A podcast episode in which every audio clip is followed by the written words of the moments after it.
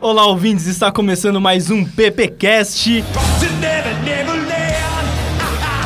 O PPcast que faz parte da revista digital Semiquê, que é tocado pelos alunos de publicidade e propaganda da Uniara, aqui de Araraquara.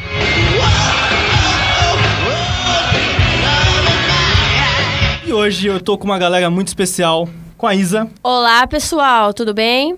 Com a Carol, Fala, galera! com o Paulo Salve Rockers! e com a Mari. Olá! É isso aí, gente. E hoje, como ele já deu um mini spoiler, a gente vai falar sobre o Rock in Rio.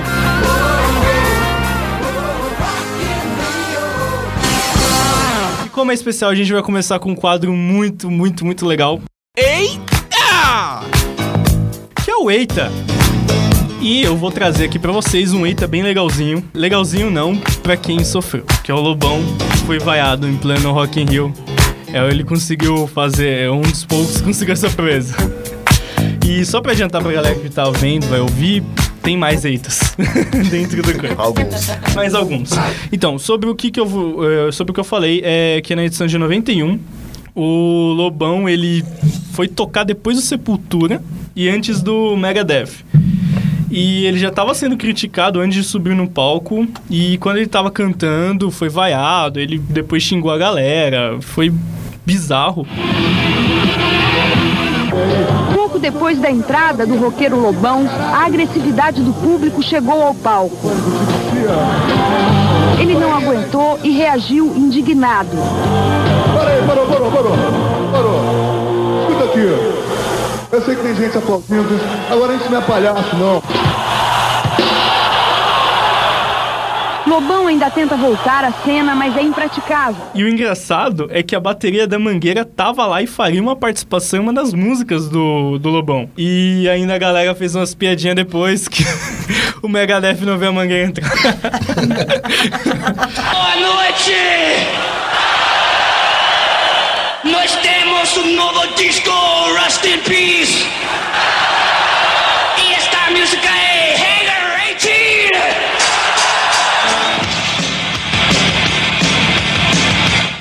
Cada integrante pegou uma edição, né?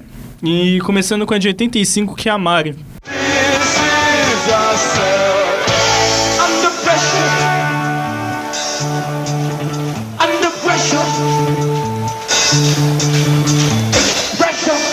Então, a de 85 foi a primeira edição do evento e ela ocorreu entre o dia 11 e 20 de janeiro de 85, na zona oeste do Rio de Janeiro. E o festival durou 10 dias seguidos, ao contrário do que acontece hoje.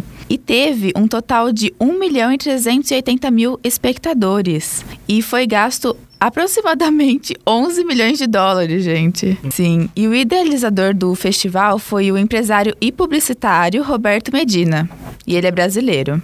E o festival contou com a presença de 15 artistas nacionais e 16 internacionais. Inclusive, teve o Fred Mercury, da banda Queen, morreu seis anos depois, então ele nunca mais se apresentou no Rock in Rio. Fora que foi um dos shows mais icônicos da carreira dele, né? Sim. Um show do... Tanto que Somebody to Love, ele, ela segue Sim. até hoje como um dos, uma das músicas chaves, né? Da divulgação do Rock in Rio.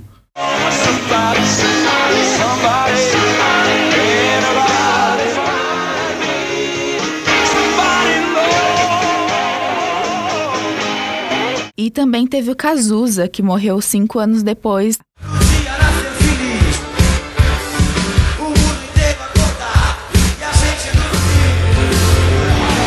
E as principais bandas assim que se apresentaram nesse ano foi Queen, Iron Maiden, os Paralamas do Sucesso, AC/DC, Ozzy e Scorpions.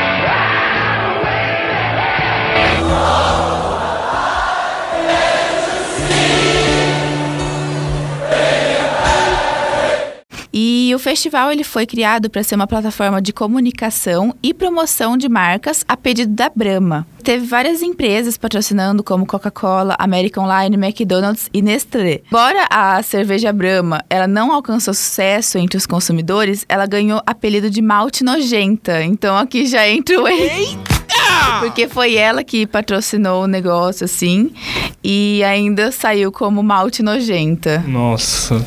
E o legal é que essa edi- edição de 85, a gente pode pegar que foi bem marcante porque teve Cazuza, teve Queen, que querendo ou não, era, era bem raro ver show assim.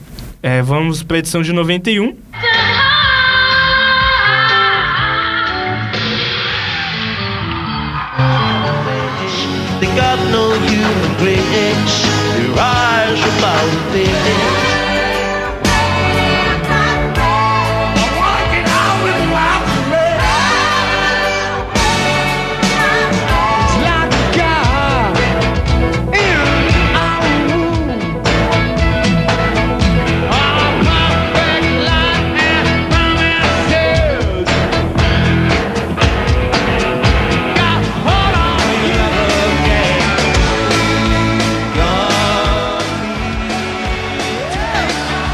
A edição de 91, ela é uma resposta ao Pepsi Music, a Coca-Cola que, que fez pra dar aquela rivalizada. Então, ele- o Rock in Rio ele começou com uma ação publicitária da Brahma e continuou e teve a segunda edição com uma ação publicitária da Coca-Cola. E uma coisa muito legal que eu vi é que o auge, o principal show seria do Guns N' Roses.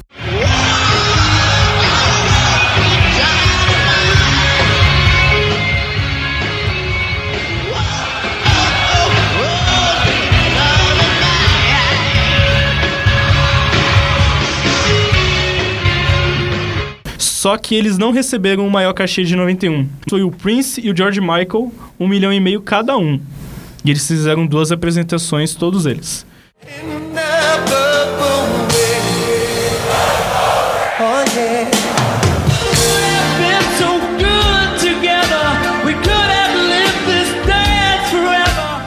O Rock in Rio de 91 teve o menor público entre as três primeiras edições do festival, 600 mil pessoas distribuídas em nove dias. Por outro lado, o recorde mundial de pagantes em eventos foi batido durante o show Arra no evento, com 198 mil pessoas.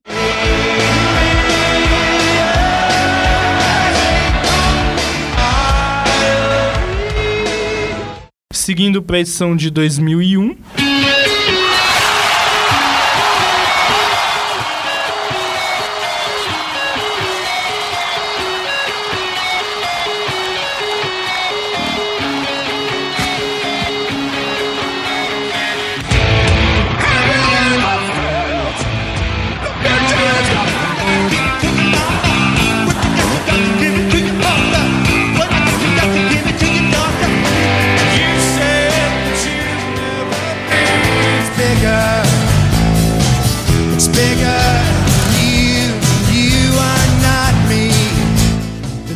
Então, em 2001, foi o retorno do Rock in Rio, né? Porque o Roberto Medina, ele tinha decidido não fazer mais o Rock in Rio. Aí, depois dessa decisão é, tomada, o Rock in Rio fechou um patrocínio com o American Online, que na época a banda larga tava, se explo- tava explodindo no Brasil, né? E a American Online investiu 33 milhões de dólares no evento. Nisso ela teve um retorno de 65 mil assinantes daquele ano, subiu para 400 mil. Outra empresa que se beneficiou foi a Coca, que durante a edição 2001 foi a patrocinadora Master também, que teve uma alta de 15% nas vendas durante aquele ano. É, o próprio festival também superou a expectativa, alcançou o lucro de 4 milhões a partir de investimento de 70 milhões. Aí entraram com aquele slogan por um mundo melhor, que foi levado isso pro Rock in Rio Lisboa em 2006, que aí internacionalizou, que aí veio o Rock in Rio Lisboa, o Rock in Rio Las Vegas, e tem o eita mais interessante fala aí. do, do Rock in Rio 2001, que foi o show do Carlinhos Brau. A grande produção do Rock in Rio fez a linda cagada de colocar o Carlinhos Brown na noite junto com Deftones, Papa Roach, Oasis e Guns N' Roses. E o que aconteceu? Foi O Carlinhos Brown levou uma chuva de copinho de água durante sua apresentação. Ao lado do Carlinhos Brown, que acabou enfrentando uma reação inesperada, no mínimo inesperada do público, né, Carlinhos? O que, que você acha que aconteceu? Ah, o que aconteceu? Assim, eu não sei exatamente. Acho que eles precisavam de alguém, assim, pra jogar alguma coisa. Eles precisavam se expressar, é muito isso. Mas até que não foi até uma falha, porque antes disso o Carlinhos Brown tinha gravado Roots Blood Roots com Sepultura. Então não foi praticamente uma falha, mas foi um equívoco da produção colocar o Carlinhos Brown naquele ano. É, naquele ano não, naquele dia. Você percebeu que o Sepultura atrai essas coisas ruins? Atrai. Porque o Lobão foi depois do Sepultura e o Carlinhos tinha gravado, então... Parece que é uma das coisas É, ruins e, com os e o Carlinhos é aquele rolê aleatório dele, né? Só É. que depois ele deu uma entrevista e ele falou que pra ele, pra imagem dele, foi bom. Foi. Porque isso ele ficou conhecido no mundo inteiro. É engraçado hoje a gente vendo, mas no dia não deve ter sido nada Não, legal. não. Não, não deve ter sido engraçado isso pra ele. Não, não mesmo. E em 2001, e só 10 anos depois a gente teve uma edição, né? Em 2011. Sim, depois de 10 anos sem o Rock in Rio vir no Brasil.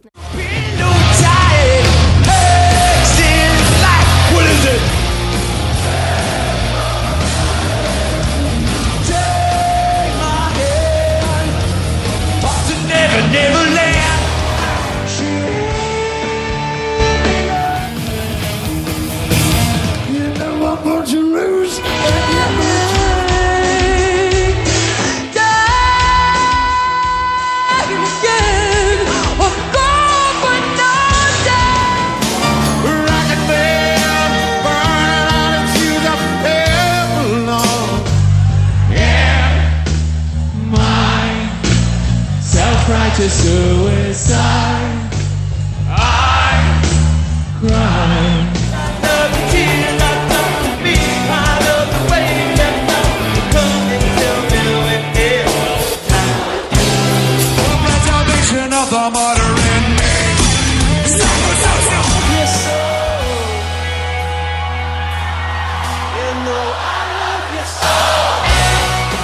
O Guns N' Roses deu um belo de um eita, por quê?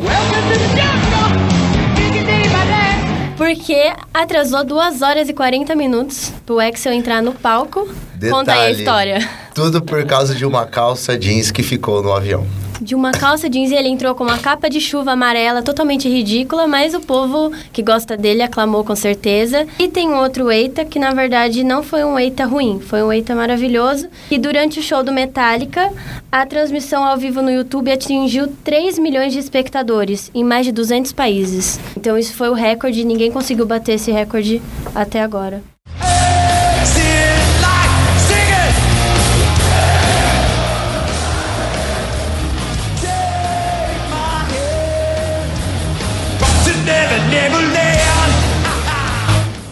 De 2013 foi um pouco. gerou muita piadinha. Porque na abertura a gente teve Ivete Sangalo, teve David Guetta, teve Beyoncé.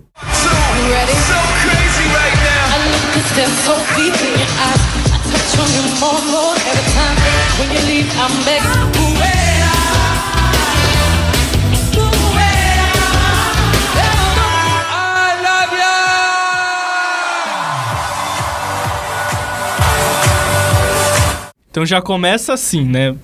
Aí a galera começou a falar, mas cadê o rock do Rock in Rio? Aí depois foi tendo as- o- a noite do pop, a noite do, do thrash metal, do heavy metal. Uma coisa que gerou até mesmo muito meme, porque na época também tava tendo a ascensão da galinha pintadinha. Colocando lá no show, eu vi muita montagem e tal. E o destaque pra esse foi a venda de ingressos, que acabou em 4 horas. Foi muito, muito rápido. Tipo, sei lá, se você fosse viajar pra São Paulo e no meio do caminho você abrisse a, a inscrição pro Rock in Rio, a venda de ingressos, você não ia conseguir comprar. É simples assim. E é super baratinho o ingresso, né, Rê? Super baratinho. O mais em conta, não sei se alguém chegou a pesquisar. Esse ano tava 250. Você foi no Rock in Rio de 2013? Foi na edição de 2015. 2015, então depois você...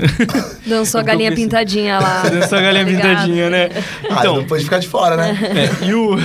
tem que, tinha que se turmar, né? Ah, sim. O interessante é o pós-Rock in Rio. Porque depois o iTunes percebeu que músicas de 95 dos grandes hits do Bruce Springsteen, Well, cannonballs and flying rifles cut us down. John Mayer, Swim inside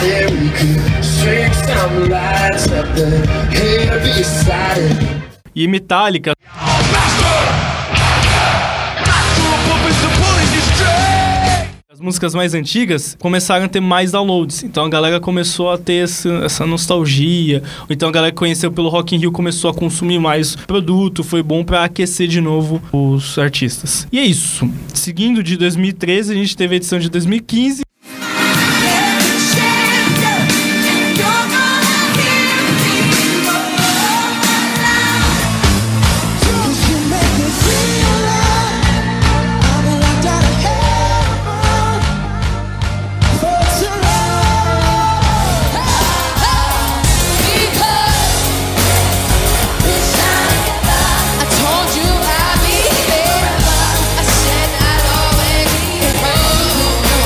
2015 eu tive a oportunidade de estar lá na noite do metal, Slipknot.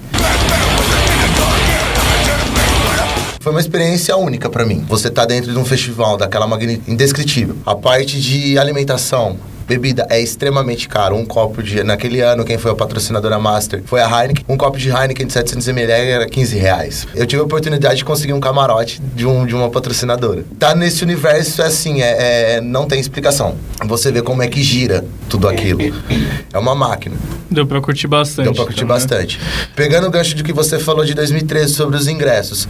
Em 2015, os Rock in Rio Cards, que são os primeiros ingressos a, a serem vendidos, foram esgotados em 50 minutos. Então. É, na verdade, o que eu 2015, acredito que conforme os anos vão passando, é, hoje nós temos um acesso mais fácil para comprar também.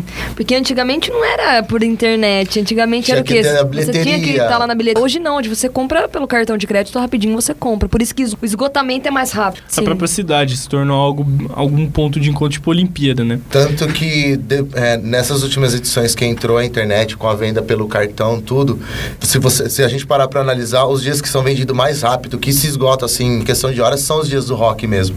Os dias Sim. do pop, eles demoram ainda pra, pra esgotar. É, de- 2015, os dias que esgotaram rápido. Foi Metallica, que vem em 2015 de novo, e foi assim, coisa de horas, não tinha mais ingressos de novo. Quando você fala em Rock in Rio, você já associa o rock, você associa- vai associando as bandas e você olha o nome da Metallica e você fala, mano, preciso ir nesse dia. Porque até mesmo as bandas que vêm antes são também bandas Mas aí eu acabei entrando em defesa também do pop, tá em- agregado ao Rock Sim. in Rio, pelo fato de o, o rock, a palavra rock, é vindo do saco de do, do, do agitar. Sim. Então eu, a- eu achei interessante essa interação do rock com o pop. E querendo ou não, a gente tá num, num festival que é no Brasil e tal. E, então, se aqui tá, tiver, tá fazendo mais sucesso esse meio pop, meio, meio funk, eu não. Não é que eu não vejo problema, mas é que eles vão tentar abrir um espaço também pra chamar o público que também é de fora, as outras tribos, né? Sim. É o que o Palco Sunset faz, né? Ele Sim. pega sempre uma banda, vamos supor, da gringa, e une com uma banda brasileira e eles colocam no Palco Sunset. Ou une uma banda de rock com um rapper. Ou como fizeram com o, Sepultura com o Batuque do Bronx, que é uma banda só de, de, de percussão da França. Isso em 2015 também.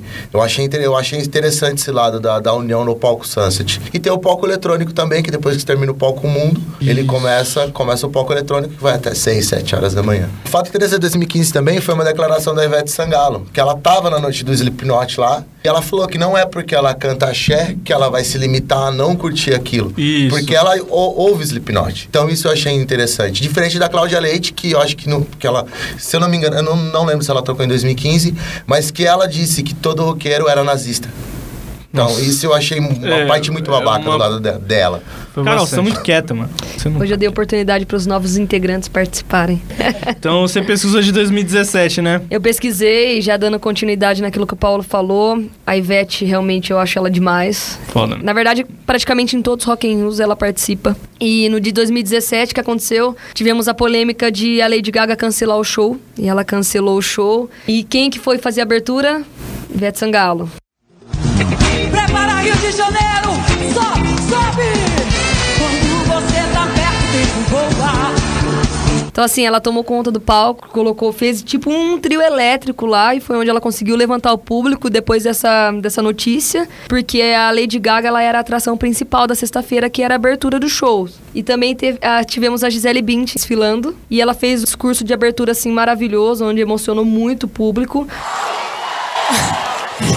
Hoje eu tô realizando um sonho. Estar aqui no meu amado país, no meu primeiro Rock in Rio. Mas não se preocupem que eu não vou cantar. Que quando eu tava pesquisando, eu falei, meu, o que, que a Gisele Bündchen foi fazer lá, cara? Mas você vê, cada um tem o seu papel. E também em 2017, no sábado, que teve Skank e Shawn Mendes. Esse dia ficaram gritando fora Temer, que foi na época que estávamos um caos também, Tava. né, na nossa política. E também eu vou falar um pouco sobre os custos. Até 2017, tivemos mais de 8 milhões de pessoas que já participaram desse evento, do Rock in Rio. Também é, em redes sociais, mais de 11 milhões de seguidores. Ah, já passou pelo Rock in Rio mais de 1.500 atrações musicais, num total de 1.300 horas de música. Ao longo dos anos, mais de 530 milhões de dólares foram investidos na marca do Certo. Rock in Rio. E também, qual- quais foram os patrocinadores? Foram o Itaú, que sempre está como patrocinador lá, Posto Ipiranga, a Rede Globo e a Multishow também Tá garantindo. pra ter uma edição, tem rumores de uma edição em São Paulo. Sim. Aí em São tem Paulo fica top. de uma, de uma, tem rumores de uma edição em São É Paulo. Rock em SP. Ó. Rock SP. Então, né, a é, o legal de São Paulo é porque São Paulo tem um. Não é concorrente, mas tem o Lollapalooza, né? Lollapalooza. Então você tem um espaço lá de Interlagos, que é, é usado também pelo Lollapalooza, serviria também pro Rock in Rio. E é isso, gente. É, esse programa foi pra perceber que a música aqui no Brasil, a gente faz um festival muito bom, que Sim. tem continuidade, que E o rock no Brasil ainda continua vivo. divulgar também os novos artistas e de celebrar os nossos E ainda ídolos. teremos vários artistas vaiados, ainda vamos ter muito várias isso. eitas, várias, várias respostas de patrocinadoras. Sim, vai ter Vai muita ter. política envolvida ainda nesses Rock in Rio É, da também é uma maneira de expressão política, né? Sim. Vai ter muita gafe. Muita Isso, gafe. e faz parte. E o Rock in Rio nada mais é que o- é um dos festivais que é comparado aos Jogos Olímpicos de interação do público tal, E tem de união de muita povos. publicidade envolvida. Valeu, galerinha, por escutar. É, Tchau, compartilhe galerinha. com seus amigos, comentem, curtam. Com a vovó, E com o é papagaio, isso. com o cachorro. E é isso. Vai ter palhinha? Vai ter palhinha, vai ter palhinha Vai ter do que palhinha hoje? hoje? Vai ter palhinha? O Paulo vai cantar hoje. Eu? Vai, vai, vai, eu, canta aí. Eu não. Vai, Paulo, tá tímido por causa de quê? Canta, cara. Vai, Complicado Paulo. e perfeitinha. Hoje não, não. Vai, eu canto com você. Vai, Não, vai, não. começa, você começa e a gente continua. Vai. Então vai. Complicada e perfeitinha, você me apareceu. Era tudo que eu queria. Valeu, gente, até mais. Estrela da sorte, fui!